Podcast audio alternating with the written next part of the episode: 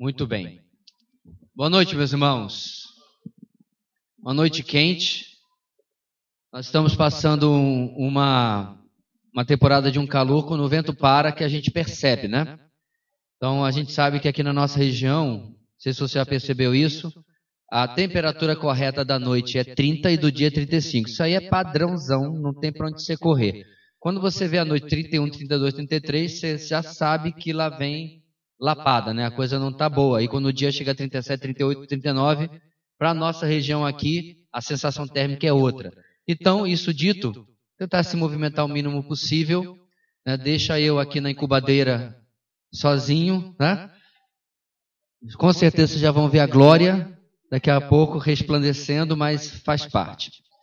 Muito bem, meus irmãos. Ah, eu estava comentando esses dias com um pastor amigo meu que a gente fica um pouco mal acostumado de ter a bênção de saber o que a gente vai pregar na próxima oportunidade, que é o privilégio de quem prega expositivamente em lectio contínua. Eu sei exatamente qual é o texto do domingo que vem, e do outro domingo, e do outro domingo. Como você também sabe, porque à noite nós estamos na exposição de Atos.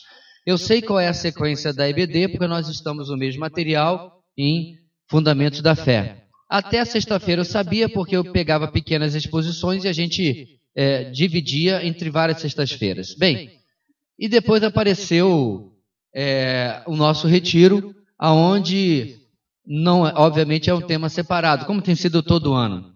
Só que eu confesso que esse ano, meus irmãos, eu lutei entre várias é, ideias, entre várias questões, e acabei ah, decidindo por algo que aconteceu no segundo semestre do ano passado comigo pessoalmente, por oportunidade da nossa leitura anual, não é isso? Em algum tempo, que eu não lembro exatamente qual mês, nós passamos pelo Evangelho de João. E passando pelo Evangelho de João, é, eu, eu, tive um momento muito, ah, muito profundo, muito bonito na presença de Deus, com o texto que nós vamos examinar nessas, desses dias, né, nessas seis mensagens de hoje até terça-feira. E o texto é João capítulo 6, para onde você pode deixar permanentemente a sua Bíblia aberta, é por onde nós vamos caminhar. O nosso alvo não é o capítulo todo, mas a partir do versículo 25, que é onde começa é, uma conversa barra sermão de Jesus. É uma conversa dele com as multidões, mas é um sermão que ele vai trazer é, para essas multidões. Como é que nós chegamos até aí? É, no começo do, do capítulo, você deve verificar aí, você vai encontrar aquilo que é chamado da primeira multiplicação dos pães e dos peixes. Nós tivemos, temos duas nos evangelhos, e essa é a multiplicação da onde aparece o garotinho, né, da música da, lá daquela banda, né? Não, não vou cantar, não, pode deixar. É isso aí. Então aparece o garotinho, porque os discípulos dizem: Como nós vamos alimentar essa multidão? Eis aqui um, um menino com. Ah, nem lembro exatamente a, a, medida dele, mas vamos lá. Um texto está aqui. Filipe né, pergunta, que é, ou diz que seria necessário 200 denários, ou seja, o equivalente a 200 dias de trabalho. O denário era o trabalho, o trabalho de um dia, geralmente. E esse é muito dinheiro para comprar pão para toda essa gente. Pode ser que ele estivesse falando em termos de uma hipérbole, né, um exagero, mas o fato é que era 5 mil homens. Quando a Bíblia fala, o Novo Testamento em particular, de 5 mil homens, ele não está não é homem ser humano, é homem XY. Significa que era muito mais do que isso. Você pode colocar aí uma multidão de 10, 12 mil pessoas, se você contar mais uma mulher para cada homem e crianças, né? Bem, e aí ele manda sentar o povo e fala do, do rapaz, versículo 9, que tinha cinco pães e dois peixinhos. Né? Isso, obviamente, não dá para nada. Cinco pães de cevada e apenas dois peixinhos. Mas a multiplicação acontece e isso, obviamente, vai maravilhar o povo. Essa, esse trecho da multiplicação ah, se encerra no versículo 13. E aí, no versículo 14, João diz: depois de ver o sinal milagroso que Jesus tinha realizado, o povo começou a dizer: sem dúvida, este é o profeta que devia vir ao mundo. Sabendo Jesus que pretendiam proclamá-lo rei à força, retirou-se novamente sozinho para o monte. Só que a narrativa não acaba aí. E a multidão também não desiste de seguir e encontrar-se com Jesus e experimentar algo a mais do que já havia experimentado. Mas, ah, ao anoitecer daquele dia da multiplicação, versículo 16, seus discípulos desceram para o mar, entraram no barco e começaram a travessia para Cafarnaum. Então eles estavam em um lado do Mar da Galileia, ou Lago de Tiberíades, você pode usar qualquer um desses nomes, e eles atravessam para o outro lado. Eles estavam do lado é, oriental, certo? Do lado leste. Eles atravessam para o lado oeste, o lado ocidental, que é aonde eu e minha esposa estivemos alguns meses atrás, do lado que fica para o ocidente. E eles atravessam, e essa é uma travessia longa, e diz o texto que soprava um vento ah, forte e as águas estavam agitadas. Depois de terem remado cerca de cinco ou seis quilômetros, o que, que acontece? Eles veem Jesus aproximando-se do barco, andando sobre o mar e ficam aterrorizados. Mas ele lhes disse: Sou eu, não tenham medo. Então resolveram recebê-lo no barco e logo chegaram à praia para a qual se dirigiam. No dia seguinte, certo? Então, houve a multiplicação, chegou a noite, Jesus anda sobre o mar e se encontra com os restos, os discípulos, apóstolos, né? Nós conhecemos agora. E aí diz que no dia seguinte, a multidão que tinha ficado do outro lado do mar, ou seja, do lado leste, percebeu que apenas um barco estivera ali, que Jesus não havia entrado nele com os seus discípulos, mas que eles tinham partido sozinhos. E aí acontece uma providência para essa multidão, porque alguns barcos de Tiberíades ah, aproximaram-se do lugar onde o povo tinha comido pão após o Senhor ter dado graças. Quando a multidão percebeu que nem Jesus, nem os discípulos estavam ali, entrou nos barcos e foi para Cafarnaum em busca de Jesus. Então você tem Cafarnaum que fica ah, no Mar da Galileia, do lado oeste, mas mais para cima, certo? E você tem Tiberíades que fica mais para baixo, ele sim bem no lado uh, oeste do Mar da Galileia. É desse lugar que os barcos atravessaram e facilitaram para que as multidões fossem atrás de Jesus. Agora, para para pensar. Era muita gente, então era muito barco que chegou ali e eles estavam completamente fascinados por, por aquilo que haviam experimentado com Jesus e eles queriam ir atrás dele para experimentar algo mais. E hoje nós vamos começar, meus irmãos, a pensar nesse capítulo, e eu quero que você pense o tempo todo sobre relacionamento. Eu quero emprestar aqui algo lá do Antigo Testamento que você já deve ter lido na sua leitura anual de 2020, que é o livro de Jó, o finalzinho, onde depois de Jó comer o pão que Jeová amassou, não foi o diabo, certo? O diabo era só instrumento de Deus. Depois ele comeu o pão que Jeová amassou, e depois dele já ter sido confrontado pelo próprio Deus e perto da sua restauração, o que, que Jó responde, irmãos? Antes eu lhe conhecia só de ouvir falar, mas agora os meus olhos te veem. Nós sabemos muito bem que relacionamento é uma coisa bem elástica, esse termo. Eu, teoricamente, tenho um relacionamento com o presidente da República, porque ele é o nosso presidente da República. Eu tenho um relacionamento com o governador é o nosso governador, mas eu vi o presidente uma vez na vida e eu vi o governador uma vez na vida.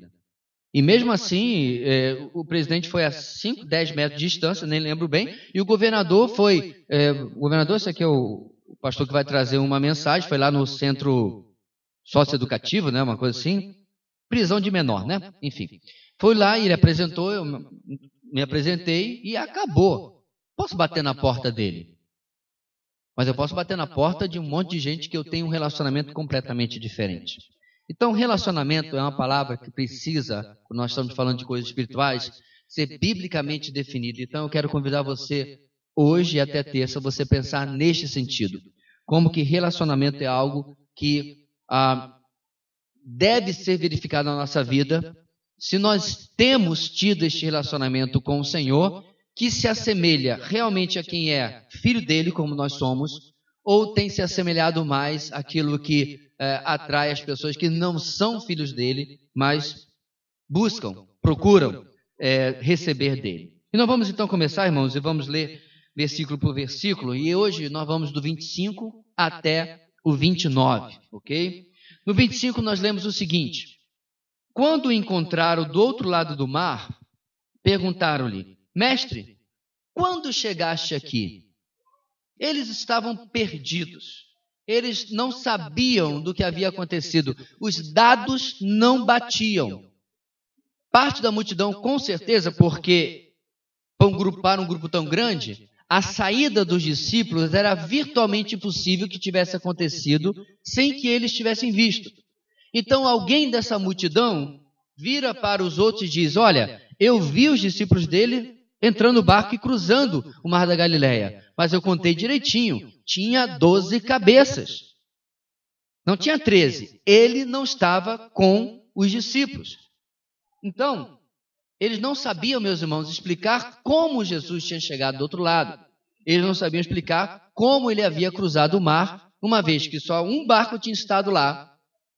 Os discípulos foram nesse barco, e depois chegam os barcos de Tiberíades, nesse interim, nesse intervalo, não havia nenhum outro. Então, essa multidão, meus irmãos, que havia sido alimentada, ainda estava na costa leste do mar. Eles viram então Jesus ordenar seus discípulos a entrar no único barco que estava ali, como eu expliquei, e como Jesus não entrou no barco, a multidão supôs que ele havia estado ou permanecido na mesma região. Não vendo ele ali, eles cruzam atrás de Jesus. Depois é, de algum tempo, eles percebem que ele não está ali, e aí, como nós vimos, eles entram nesses barcos de Tiberíades e decidem procurá-lo na região de Cafarnaum. Provavelmente por quê? Porque essa é a região da onde vem Pedro. Pedro é de Cafarnaum, não apenas Pedro, mas o seu irmão também, João também. Então, como haviam quatro dos discípulos que eram pescadores da região de Cafarnaum, certo? É, eles decidiram ir para lá. Aqui na nossa narrativa, mais à frente, você vai ver que Jesus está em uma sinagoga depois, falando com eles, certo? Nós visitamos o lugar dessa sinagoga. Hoje, a sinagoga que tem ali, ou melhor dizendo, as ruínas que tem ali, são bem posteriores. Mas quando você olha na lateral das ruínas, você vê a faixa mais nova e abaixo uma faixa bem, bem, bem mais antiga. E lá estava o guia explicando, né? E como eu não tinha dinheiro para pagar guia, eu ficava dando uma orelhada assim no, no quem estava falando do lado para pegar o que estava sendo explicado. E então ele estava explicando que a arqueologia já apontou de que aquela base embaixo é da sinagoga, nós vamos ver aqui. Um pouco mais, cerca de 15 metros, irmãos, dessa sinagoga, adivinha o que você, você encontra? A casa de Pedro as ruínas da casa de Pedro.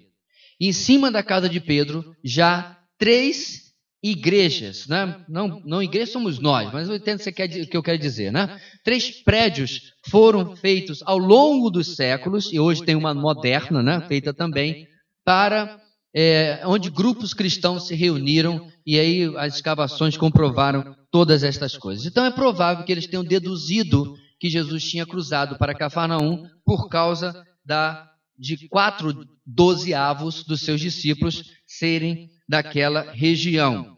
E essa pergunta, meus irmãos, que eles fazem, quando chegaste aqui, ela introduz esse longo discurso em Cafarnaum.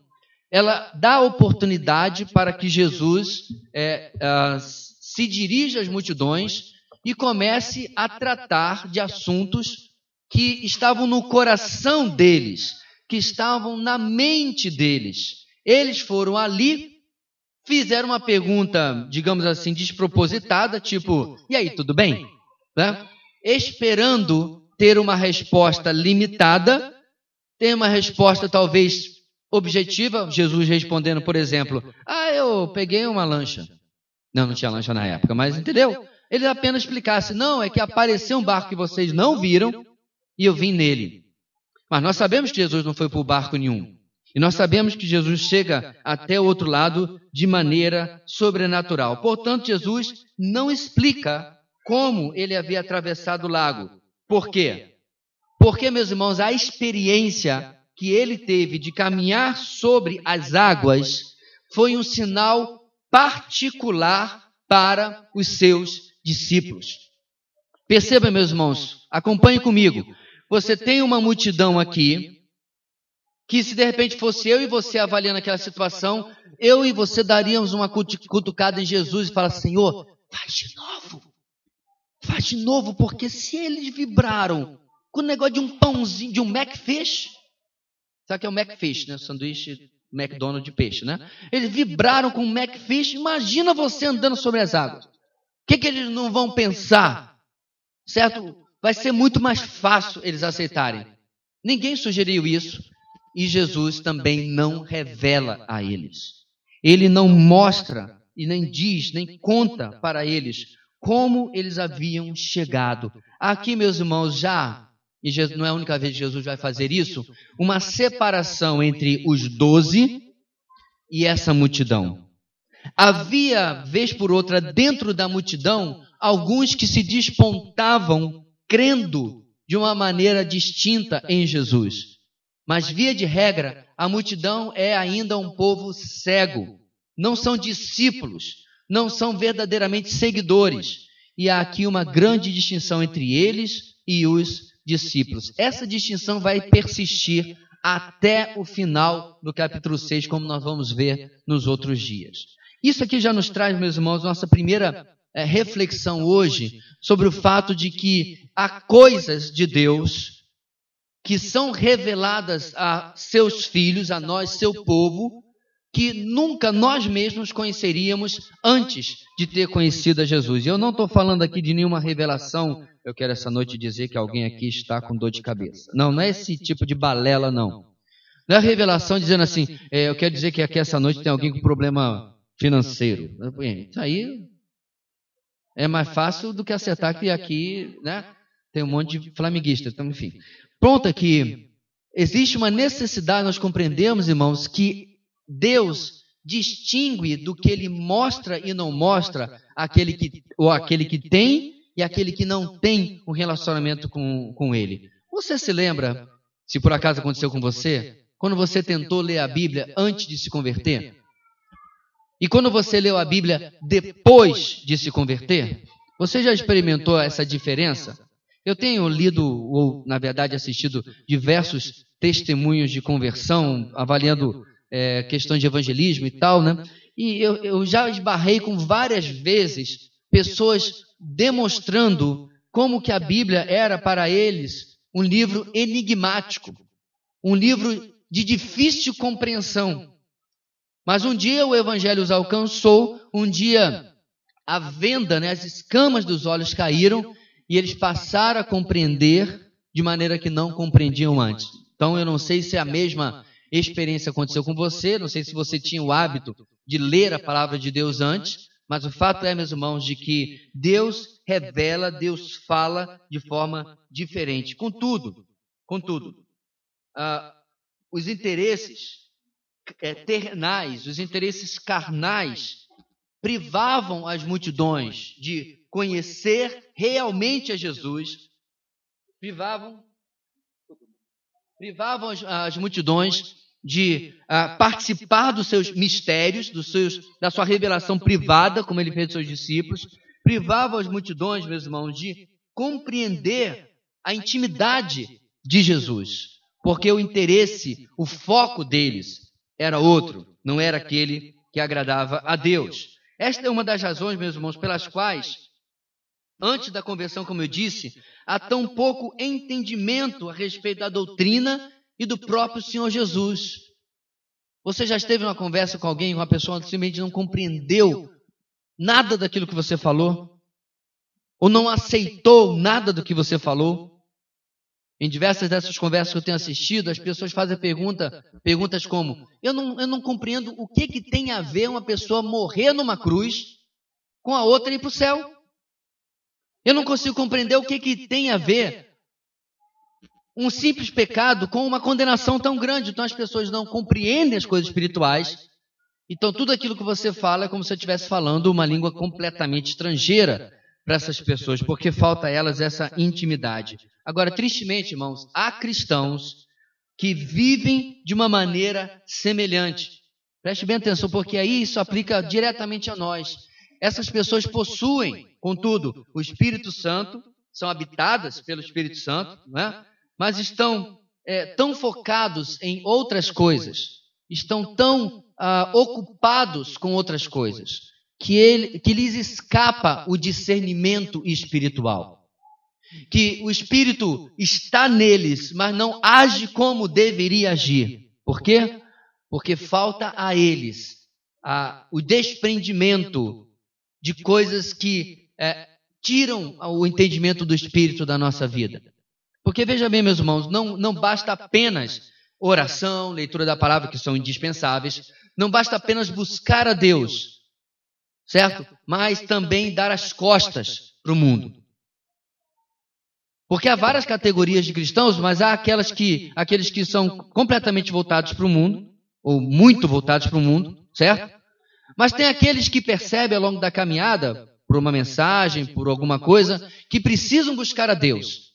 E aí, melhora a sua vida de oração, melhora a, a sua vida de leitura da palavra, mas não largam aqui.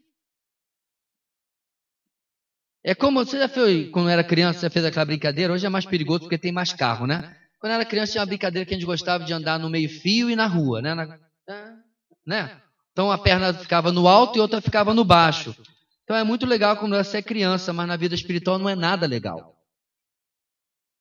Porque você vai ser conhecido, desculpa, não lembro se alguém aqui se chama assim, como crente Raimundo. Não. Um pé na igreja e outro no mundo. Nunca viu isso, não? Você é velha. Mas é triste também, e é real. Que é Deus, é, é, é um pouco o povo do deserto. Eles queriam Deus, mas queriam também o Egito que acontece, meus irmãos, é que se eu der para você um copo de água cristalina, Dom Perignon, aquela água cara, sei lá dentro de que país que é, certo? E você fica pensando assim, eu sempre quis tomar uma água dessa. Já ouvi falar muito dessa água tão cristalina lá dos Alpes italianos e tal. Quando você for tomar, eu digo, deixa eu botar só uma gotinha do, do Rio. Como é lá no Rio de São Paulo? Fugiu? Tietê, é. Só uma gotinha do rio Tietê. Você vai tomar ainda a Dom, a Dom? Vai mais não, né? Porque qualquer pessoa que tenha ido de São Paulo sabe como é que é o Tietê. Pelo menos quando atravessa a cidade de São Paulo. Acabou o, o, o Dom Perignon lá, a água importada italiana. Acabou. Agora tem uma gota podre lá dentro que estragou tudo. Meus irmãos, qualquer abraço, qualquer apego às coisas deste mundo corrompe a nossa vida com Deus, corrompe a nossa caminhada com Deus, rouba o nosso discernimento. Não dá para andar dos dois lados, não dá para remar para os dois lados, você vai ficar girando com a sua canoa e não vai para absolutamente lugar nenhum. E isso acontece, infelizmente, muitas vezes com os cristãos. E aí, diante da pergunta de Jesus, no versículo 26, versículo seguinte, ele responde: A verdade é que vocês estão me procurando não porque viram sinais miraculosos, mas porque comeram os pães e ficaram satisfeitos. Lembra daquela pessoa que eu falei que talvez pudesse estar de lado de Jesus, um discípulo, dizendo, Senhor, é agora. Dá uma resposta para eles e fala do que aconteceu lá sobre as águas, que agora vai. Só que Jesus faz exatamente o oposto. Jesus seria o pesadelo do pessoal de relações públicas. Ele faz sempre o oposto daquilo que os bajuladores, né, os que gostam de bajulação dos nossos dias, políticos, personalidades, celebridades, ele faz o oposto. Já vê aquelas cenas, geralmente de filme, é claro, em que uma pessoa famosa, uma celebridade, sorri para tirar a foto, hoje é selfie, né? Com alguém, mas quando ele vira, teve um filme que eu vi que a pessoa virou e já vi um secretário com álcool gel. Tirar da, da mão, porque havia tocado em gente da, do povo, né, e tal. Esse pessoal coloca um personagem. O nosso Senhor não. Ele não está ali para agradar e ele também não está ali para conquistar gente pelos, pelos meios errados, pela maneira errada. Então o que, que ele fala? Repetindo, ele diz: vocês é, não é, estão me procurando porque viram sinais miraculosos, mas porque comeram os pães e ficaram satisfeitos. Eles, eles estavam diante de um milagre, mas perceberam mais a sua necessidade satisfeita do que o próprio sinal, do que o próprio milagre. É, no, na versão revista atualizada, irmãos, fica até mais claro. Jesus começa com as palavras solenes: Em verdade, em verdade vos digo. Essa fórmula vai aparecer também no versículo 32, lá na frente, 47, no versículo 53. E eu quero que você lembre, quando nós chegarmos lá, porque na NBI está diferente, que essa é uma fórmula solene. Essa fórmula significa o quê? Preste muita atenção no que eu vou lhe falar. Em verdade, em verdade vos digo, significa o que eu vou falar, tudo que eu estou falando é verdade, mas isso aqui você tem que prestar especial atenção. E aí ele dá essa burdoada na multidão, revelando aquilo que está de verdade no coração deles. E eles ah, conseguiram, portanto, presenciar esse sinal miraculoso, contudo, só pensar em uma refeição grátis. Só conseguiram pensar numa refeição grátis. Isso acontece em outro lugar no Novo Testamento? Sim. Você tem dez leprosos. Lembra dessa passagem? E os dez leprosos são curados. Gente, lepra, hoje, algumas têm até cura. Outros têm que ficar em reclusão, mas algumas têm até cura. Hanseníase, certo? Você viu uma mancha, tarará, assim, assim, tem até aqueles cartazes, né? Procura o posto de saúde, tal e qual. Naquela época, lepra era uma sentença de morte e de ser ostracionado. Lá no Antigo Testamento, você já passou por essa passagem também na sua leitura anual. Quando ele passava, as pessoas tinham que gritar o quê? Imundo! Imundo! Para avisar os outros que um leproso estava passando. Então, dez vão lá, Jesus cura todos. Quantos voltam, irmãos? Quantos? Um! O dízimo. 10%. Um volta. E Jesus, inclusive, pergunta: não foram dez os, os curados? Por quê? Eles só queriam aquilo que satisfazia a sua necessidade. E eu nem estou me referindo, irmãos, a vir e, aclamar Jesus como Messias, mas pelo menos agradecer. E nem isso acontece no texto. Ou seja, as pessoas têm essa tendência de buscar a satisfação da sua própria necessidade, acima daquilo que sobrenaturalmente o Senhor tem para oferecer. Muito bem, então essa busca por sinais miraculosos, como primeiro desejo uh, para quem busca Deus, é uma motivação ainda assim inferior. Porque vai acontecer em outros lugares do Novo Testamento. Pessoas que buscam a Jesus apenas porque querem ver milagres, querem ver sinais, certo? querem ver ele fazer coisas espetaculares. Ah, ainda, essa forma ainda trata Deus, meus irmãos, como se fosse um, um artista, um artista, desculpe, performático, certo? Faz aquele pulo aí de novo. Faz aquele malabarismo aí de novo. Trata Deus como se fosse uma atração. Por que, que eu digo isso? Porque se ele não fizer, o interesse acaba. O interesse é só que o sobrenatural possa satisfazer a sua incredulidade ou atender a sua necessidade de um gênio da lâmpada. Isso, meus irmãos, é um relacionamento também infantil.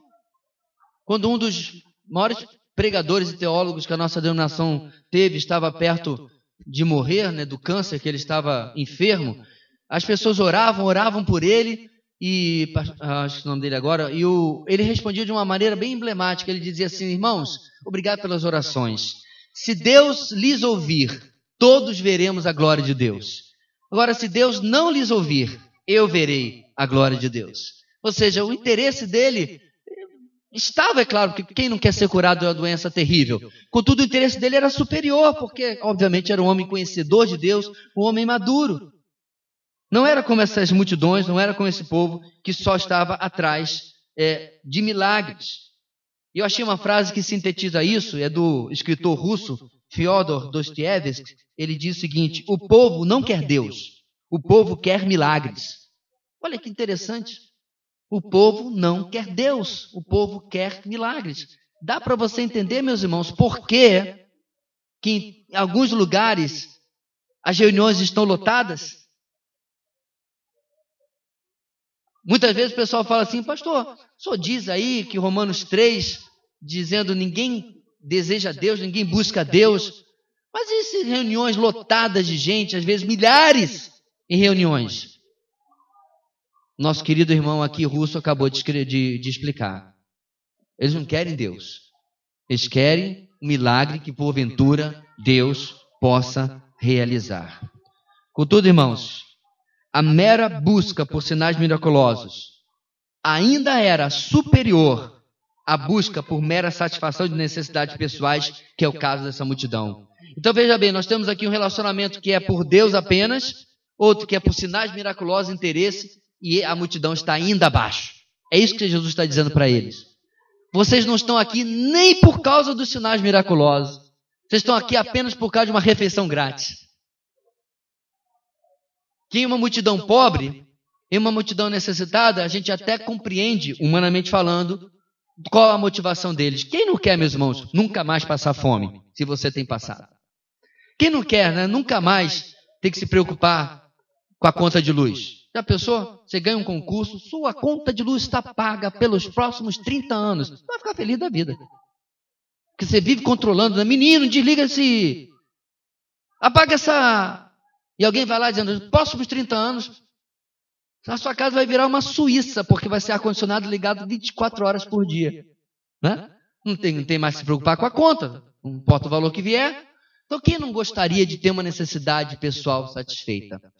Bom, menos quando isso é mais importante para eles do que o próprio Senhor Jesus, do que o próprio Deus. Então, meus irmãos, essa primeira busca, essa primeira situação de busca por sinais miraculosos, até poderia tirar as pessoas daqui e levá-las até o arrependimento, até o quebrantamento, é, realmente servirem a esse Cristo, a esse Messias. Contudo, aqueles que não tinham nem sequer essa, essa motivação, tinham apenas uma motivação egoísta, eles tinham uma motivação que seria passageira, que não, uma vez satisfeita poderia acabar. E como nós conhecemos já esse texto, você vai lembrar que as multidões vão abandonar Jesus, por quê? Ele não vai fazer o seu truque mágico. Ele não vai atender a narrativa deles. Ele não vai atender o desejo egoísta deles. E, meus irmãos, isso comunica para nós qual é a nossa reação aos nãos de Deus diante da nossa oração. Então eu admito, você e eu não somos como essa multidão aqui, graças a Deus. Contudo, toda reação negativa, irmãos, na palavra de Deus está registrada por um objetivo. Para que nós possamos olhar e dizer: Senhor, me ajuda a não ser assim.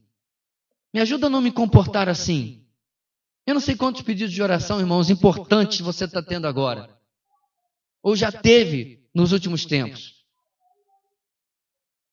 Mas o nosso Deus é completamente livre para chegar dizendo assim: meu filho, eu compreendo a sua necessidade, eu compreendo o seu pedido, mas a minha resposta é não. A minha resposta de amor é não. Eu não vou fazer um malabarismo por sua causa. Porque muitas vezes, meus irmãos, alguns dos nossos pedidos, Deus tem que metaforicamente fazer um verdadeiro malabarismo, né? Mexer pessoas, mexer circunstâncias, mexer um monte de coisas, porque nós estamos pedindo A, B ou C. E quantas vezes, meus irmãos, nós temos dificuldade de lidar exatamente com essa parte do não de Deus. Pastor, eu já passei por isso, mas graças a Deus eu orei, Deus respondeu não e eu estou aqui bem vivinho da Silva. Deixa eu dizer uma coisa para os irmãos. Peço que você examine mais profundamente. Peço que você olhe mais abaixo da superfície. Você sabe qual é o perigo número um depois de um, um vulcão derramar sua lava? As pessoas acharem que depois de alguns dias, semanas ou meses, já pode virar lugar turístico. Porque muitas vezes, debaixo da crosta, que já não está tão quente assim, a lava ainda está em altíssimas temperaturas. E às vezes as pessoas ignoram isso, vão andando, a lava crack, racha, e dali saem vapores, e talvez até um pouco mais de lava, e acidentes terríveis acontecem. Muitas vezes nós achamos, irmãos, na superfície, que nós realmente oramos a Deus, dizendo: Senhor, foi feita a tua vontade, em nome de Jesus, amém. Mas lá no fundo, nem, nem no fundo do coração, meus irmãos, é já mais perto do fígado e do baço, está bem no fundo mesmo. Eu estou me moendo e perguntando, Senhor, mas o senhor podia ter feito a outra coisa que do outro jeito. O senhor podia ter feito de outra maneira. O senhor podia ter agido. O que lhe custava? Que dificuldade seria para o Senhor? E realmente, irmãos, nenhuma. O trabalho que Deus tem, queridos, de responder sim, não é um trabalho que Ele tem de responder não. Deus não derrama uma lágrima, uma, uma gota de suor da sua têmpora. Ele nunca vai dizer assim, eu ia lhe atender, mas eu pensei no esforço e vi que era demais. Isso não acontece com o nosso Deus. Isso não acontece com o nosso Deus. Ele pode fazer exatamente, literalmente, o que quiser. Muitas vezes nós é que não estamos apenas de acordo com que ele faça o que ele quer. Portanto, meus irmãos, esse pessoal está sendo confrontado por Jesus. E agora Jesus começa a lhes aconselhar. Aconselhar para quê? Para que eles mudem a sua atitude. Para que eles mudem a motivação que os fez entrar em um barco lá do outro lado do mar de Tiberíades, lá do outro lado do Mar da Galileia, do lago Tiberíades, do Mar da Galileia, certo? Atravessar esses quilômetros todos. O lago é bem largo, me foge agora exatamente a largura, eu comentei outro dia ah, na igreja, né? Mas, enfim, para ir atrás dele. Mas ele diz assim: pensem no que os fez sair de lá e ouçam, escutem o que eu vou lhes falar. Olha o versículo 27. Não trabalhem pela comida que se estraga, mas pela comida que permanece para a vida eterna, a qual o Filho do Homem lhes dará. Deus, o Pai, nele colocou o seu selo de aprovação. O ensinamento aqui, meus irmãos, de prioridades, ele está em toda a Escritura. Em diversos lugares nós podemos verificar a mesma advertência do nosso Deus sobre examinar as nossas prioridades. Verificar se nós realmente estamos né, numa lista na ordem correta. A gente tem aquele rascunho bem genérico, né? Deus, para quem é casado, Deus, esposa, filhos, igreja, sim, família vem antes de igreja. Mas esse rascunho é muito genérico, ele é muito ah, amplo. Quando nós vamos para as entrelinhas, irmãos, da nossa lista de prioridades, Quanto ao nosso tempo, por exemplo, nem sempre a coisa é tão simples assim. E nessa prioridade ele diz: não busquem o alimento que eu multipliquei, mas busquem a minha própria pessoa. É isso que ele está dizendo aqui. Não busquem o alimento que eu fiz o sinal lá do outro lado, mas busquem o alimento que não perece, que é a minha própria pessoa, que é o que ele vai, irmãos, explicar daqui até o final do capítulo ele vai revelar a eles qual é o alimento, o pão que alimenta e que não é possível mais ter fome. Eu estou muito impactado por esses vídeos que eu estou assistindo, irmãos, e testemunho de gente, porque alguns desses testemunhos não é de, de meninos de 15 anos, jovens de 23 anos, são pessoas religiosas de 45, 50, 60 anos de idade e alguns deles retrataram como que eles viveram insatisfeitos, buscando uma resposta para a vida, a vida toda. E que conhecer a Cristo, conhecer o Messias, é como se a vida deles fosse nova, mesmo já estando numa uma, uma idade tão avançada. Essa vida nova, essa vida plena que o nosso Senhor garante, promete e garante, que nós estamos falando aqui, vocês estão procurando algo tão passageiro, estão perdendo de foco algo muito mais perene. Em Mateus capítulo 6, nós temos um desses textos onde a palavra de Deus nos aconselha, nos ensina sobre prioridades. Mateus 6, 19, até é, mais à frente, vai ler o seguinte: Não acumulem para vocês tesouros na terra, onde a traça e a ferrugem destroem e onde os ladrões arrombam e furtam. Mas acumulem para vocês tesouros nos céus, onde a traça e a ferrugem não destroem e onde os ladrões não arrombam nem furtam. Pois onde estiver o seu, coração, o seu tesouro, ali também estará o seu coração. Aí eu pergunto, meus irmãos, estaria Jesus aqui ensinando, por acaso, que o trabalho ou as coisas materiais em geral são ruins? Será que ele está ensinando contra o trabalho? Será que ele está ensinando contra é, possuir qualquer tipo de coisa? Nós temos que agora apenas utilizar as coisas sem ser nossas, por assim dizer. Será também que Jesus está aqui, meus irmãos, é, nesse texto, ensinando voto de pobreza? Ou pior, será uma defesa da preguiça? Opa, já, já, a gente já se interessou. Será que é isso que esse texto está dizendo? Contra a posse de coisas, contra o trabalho, a favor da preguiça, voto de pobreza. Mãos, as riquezas, em qualquer tipo de montante, em qualquer tipo de posse, nunca foi criticada nas Escrituras. Não, pastor, tem um versículo lá no Novo Testamento que diz que o dinheiro é a raiz de todos os males. Pense direitinho que o texto não é bem assim, não. Como é que é o texto, irmãos? Alguém lembra? O amor ao dinheiro. São coisas distintas. Eu gosto desse texto, meus irmãos, porque ele não fala o amor ao muito dinheiro. Ele está dizendo o amor a 10 reais ou a 10 milhões é a raiz de todos os males. Não é por acaso que estatisticamente a maior parte, o maior número dos ganhadores de algum tipo de prêmio, loteria, loto, tanto faz, em um espaço pequeno de anos, estão praticamente pobres sem restar quase nada. Ou muito longe daquilo que realmente ganharam. Por quê? Porque o que eles ganharam de fato foi a consolidação do ídolo que já estava lá dentro do seu coração. Só que agora, em vez de ser um ídolo salário mínimo, é um ídolo de um prêmio, às vezes milionário. E aquilo é, infelizmente, perdido pela idolatria que as pessoas têm com ele. Então, meus irmãos, a Bíblia, como eu falei, nunca é, criticou riqueza, nunca criticou, mas será que tem uma exceção? O jovem rico.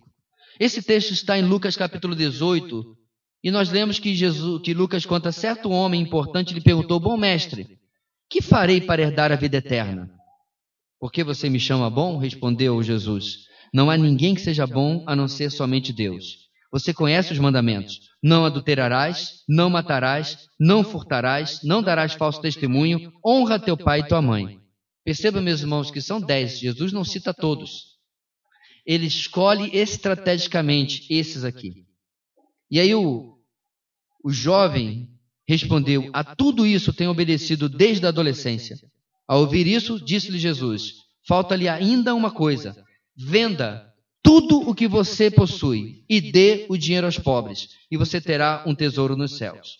Depois venha e siga-me. Ouvindo isso, ele ficou triste. Qual a razão, irmãos? Porque era muito rico. Vendo entristecido, Jesus disse: Como é difícil aos ricos entrar no reino de Deus. Qualquer análise super, superficial aqui, irmãos, acaba com as conclusões superficiais. Jesus não está falando contra o dinheiro, você tem que dar tudo para e dar, vender tudo e dar aos pobres. Jesus não está falando contra a riqueza. Jesus não está falando também que os ricos não entrarão no reino dos céus. Tudo isso, toda essa balela eu já ouvi. Repare, meus irmãos, que de propósito, Jesus deixa de fora o primeiro mandamento. Em Êxodo 20, versículo 3, nós lemos: Não terás outros deuses além de mim. O que poderia ser parafraseado como é dito lá em Deuteronômio 6, versículo 5: Ame o Senhor, o seu Deus, de todo o seu coração, de toda a sua alma e de todas as suas forças. Aquele jovem era um idólatra. Ele amava os seus bens e a sua riqueza mais do que amava a Deus. Irmãos, nenhum de nós aqui, e nós temos diversas classes sociais de nossa igreja, Nenhum de nós aqui está perto da realidade desse jovem. Nenhum de nós aqui pode dizer era muito rico. Mas isso não mostra que o texto, falando sobre prioridades, não nos afeta. que o texto não nos incomoda. Quais são as nossas prioridades? Muitas vezes as pessoas ficam preocupadas sobre dízimo, não dízimo. Eu sempre aconselho as pessoas que se preocupam tanto com dízimo, meu querido, resolve o teu problema, dá 11%, pronto. Aí você não pode mais chamar de dízimo. Ou dá 9, 9,33. Porque o que a palavra de Deus fala que nós devemos dar com alegria, conforme Deus tem colocado no nosso coração. As pessoas ficam numa paranoia. Eu me lembro, meus irmãos, quando uh, ainda era o cruzeiro, as pessoas colocavam assim, é, 3 milhões, porque naquela época todo mundo era milionário, lembra? Todo mundo ganhava muito bem, milhões de cruzeiros. Botava no seu dízimo 3 milhões 433 mil 418 cruzeiros e 53 centavos. Era um legalismo tão grande, eu via irmãos assim, na igreja onde eu cresci. Um legalismo tão grande que ia até os centavos. Uma vez eu perguntei para uma pessoa: você não podia arredondar para cima, porque pelo menos você gastava menos espaço escrevendo? O problema, querido, não é que você vai fazer com 10%, o problema é o que você vai fazer com todo o resto, quer que seja 90%, ou 85%, ou 95%. O que você vai fazer com aquilo que Deus tem colocado na sua vida? O autor de Eclesiastes nos aconselha: não gaste o seu dinheiro naquilo que não é pão. Qual o sentido desse versículo, irmãos? Não gaste naquilo que não é proveitoso para você. Não gaste naquilo que não vai edificar e alimentar e abençoar a sua vida e a vida das pessoas ao seu redor. Aquilo que não é realmente necessário para a sua vida. Então, muito bem, meus irmãos, esse jovem era o idólatra. O que Deus deseja e espera de nós? Deus deseja e espera, meus irmãos, que nós possamos usar aquilo que Ele nos abençoa para a glória dele. Olha que coisa interessante, irmãos. Deus quer que nós usemos aquilo que nós recebemos dele, para a glória dele. Mas preste atenção: nosso usufruto e prazer daquilo que ele nos dá também servem para a glória dele. Essa foi a conclusão do sábio lá em Eclesiastes. Olha o que ele escreve, meus irmãos, em Eclesiastes 9, versículo 7. Portanto, vá, coma com prazer a sua comida e beba o seu vinho de coração alegre, pois Deus já se agradou do que você fez. O, o autor de Eclesiastes é o autor que incentiva as pessoas a usufruírem a vida, aquilo que os puritanos, e Jonathan Edwards escreve muito sobre isso, chamava de hedonismo cristão. É o prazer de, de usufruir do que Deus nos dá para a glória dele. Diferente do hedonismo mundano, né? Que tem a sua satisfação como único objetivo. E olha que o autor de Eclesiastes, irmãos, ele inclui uma outra categoria no versículo 9. Não é só comida. Desfrute a vida com a mulher a quem você ama. Olha aí. E o pessoal acha que a Bíblia não fala sobre sexo, não fala sobre relacionamento físico. Ou você acha que está falando para você desfrutar a vida com a mulher que você ama para ir para a Disneylândia? Também, né? A outra está lá. Pegou o recado, irmão? Não, irmãos, a Bíblia não é tão pudica assim. Ela está falando que Deus criou coisas para o nosso prazer. Alguns dias atrás eu mencionei que se a comida não fosse para dar prazer, você já está sentindo o cheiro né, da comida preparada, né? Não está, irmã? Já está com fome de novo, acabamos de jantar. Da comida preparada para amanhã. Mas se não fosse para nos dar prazer, tudo tinha gosto de papelão. Estão comendo uma melancia suculenta e alguém pergunta assim: Ei, tá boa essa melancia? Eu falei: Que pergunta ridícula. Tu tem gosto de papelão, rapaz? Eu tô, tô comendo porque é vermelho, eu gosto de vermelho. Alguém está comendo um bife suculento e alguém pergunta: E aí, como é que está o tempero? Sei lá, tem gosto de papelão. Mas não é assim que Deus fez. Porque Ele fez para o nosso prazer. E a, o equilíbrio, meus irmãos, entre isso nas nossas prioridades.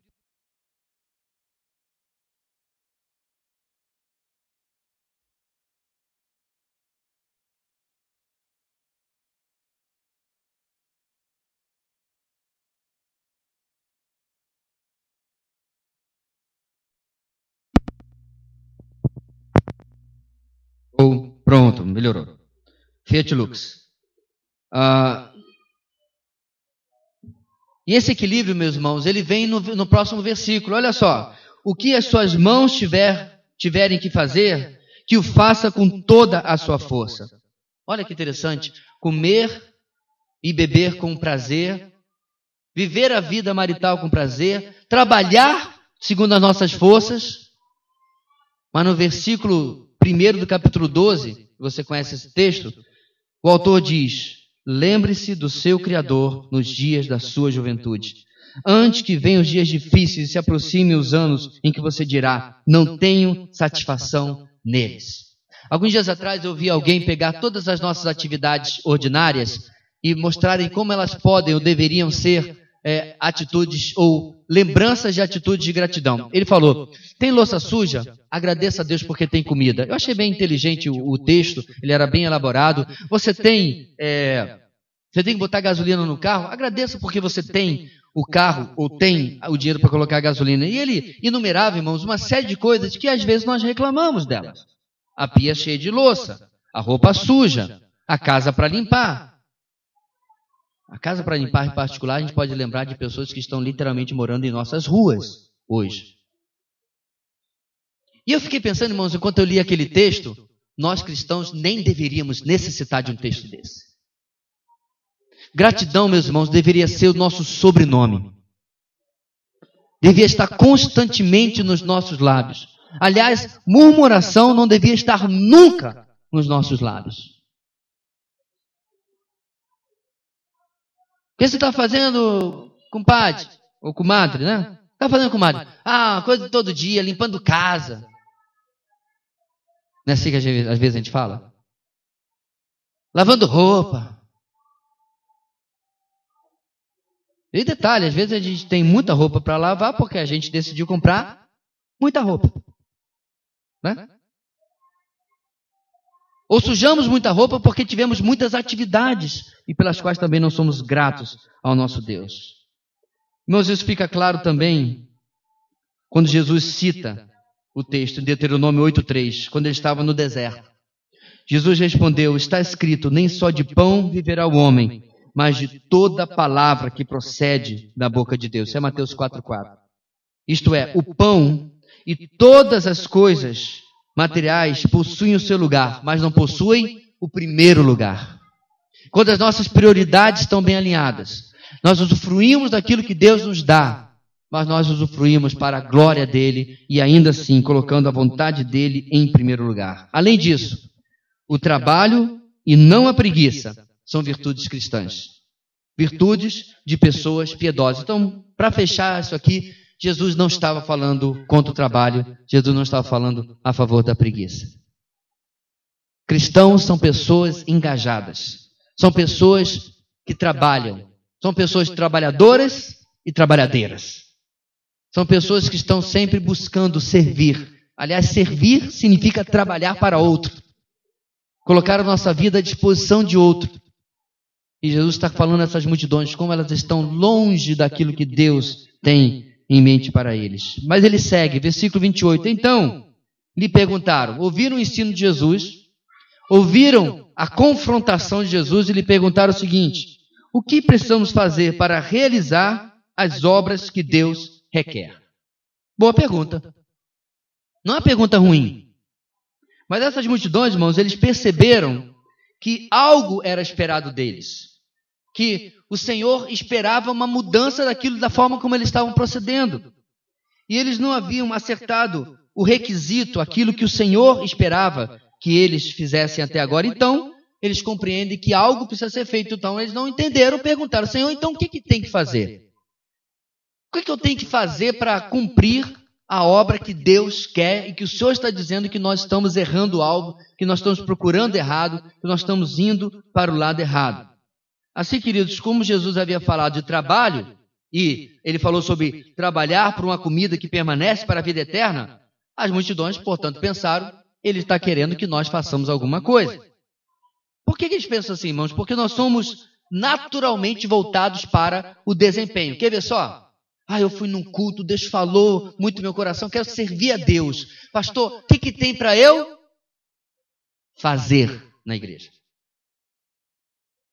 Você lembra da história que eu já contei algumas vezes quando eu dirigi um grupo de louvor, mas tinha tanto músico na igreja que eu trabalhava como seminarista, que nós tivemos que fazer dois grupos, os mais experientes, que iam tocar três vezes por mês, e os menos experientes, que iam, estagiários, né? Iam tocar uma vez e em cultos menores e tal.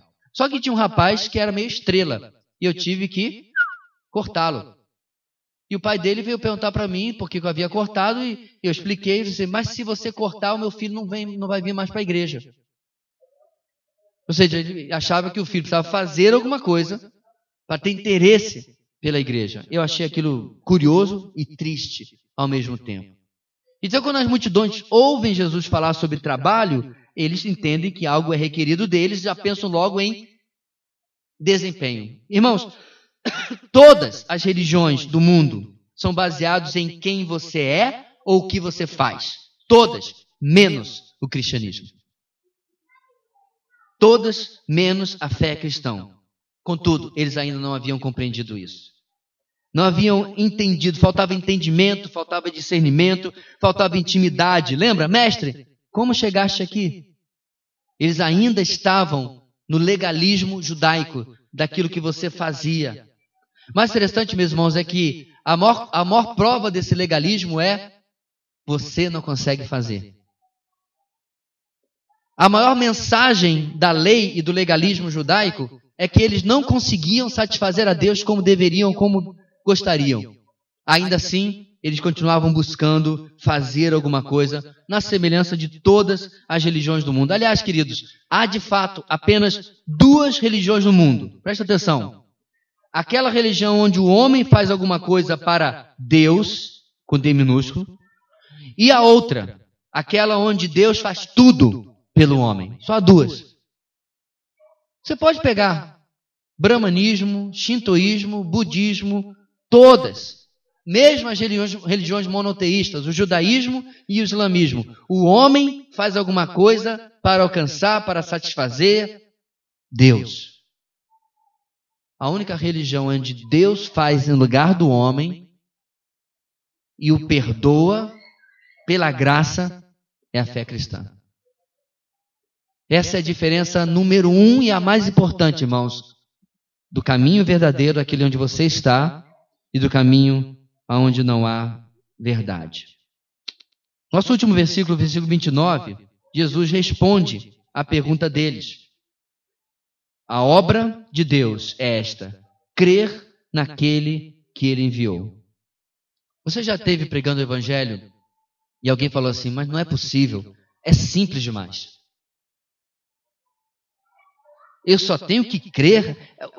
A questão, querido, é que ele ainda está pensando no crer, no acreditar humano dele.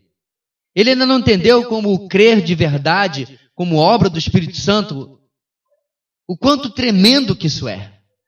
Como é transformador de mente e coração. Como é uma verdadeira conversão. Então ele acha que é algo banal. Mas a palavra de Deus nos adverte que não é algo banal, porque até os demônios também creem e tremem, e estremecem. Então não é, com certeza, uma fé banal. Então a resposta de Jesus à pergunta deles foi, na verdade, uma contradição clara do pensamento que eles tinham. Eles não podiam agradar a Deus fazendo boas obras. Toda boa obra de nossas mãos está manchada pelo nosso pecado. Charles Spurgeon disse, disse certa vez: há pecado até na nossa santidade, há incredulidade na nossa fé, há ódio no nosso próprio amor, há lama da serpente na mais bela flor do nosso jardim. Tudo, queridos, que nós façamos. Eu estou pregando aqui, você está louvando, você está orando, você está discipulando alguém. Eu peço encarecidamente que você em nenhum momento pense assim: nossa, que oferta bonita que eu estou dando para Deus. Porque tudo que nós fazemos, o mais incrível, não é o que nós estamos fazendo, o mais incrível é Ele aceitar.